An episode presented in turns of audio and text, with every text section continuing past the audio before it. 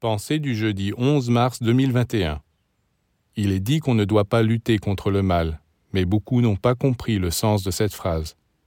Ne pas lutter contre le mal signifie ne pas l'affronter sur son propre terrain, là où il est très puissant, parce qu'alors là, bien sûr, on sera vaincu. Mais si l'on parvient à s'élever au-dessus du mal, et que de là on projette sur lui le feu et la foudre, il s'enfuira.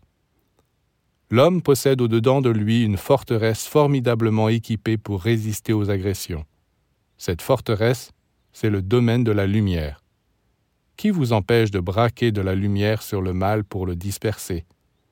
Pourquoi restez-vous sans rien faire? Quand l'homme se laisse aller, les ténèbres se réjouissent et disent ⁇ Mais c'est merveilleux, il y a de quoi manger ⁇ C'est ainsi que certains se laissent dévorer par les esprits ténébreux. Quand les ténèbres s'approchent, un vrai disciple se défend. Il projette la lumière, et cette lumière chasse les ténèbres.